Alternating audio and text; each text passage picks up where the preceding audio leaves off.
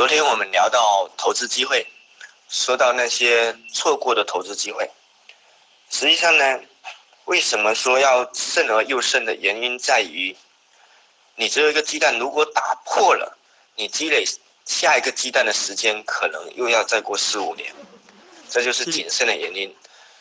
另外，我们人生中错过的机会永远比获得的机会多，这是因为。在我们知识经验还不够的时候，机会出现了，我们也不一定抓得住。但是上天是公平的，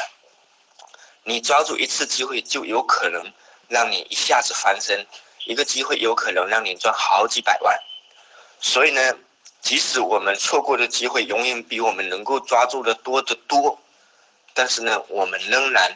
通过这些错过的机会来不断的把握和提升。我们抓机会的能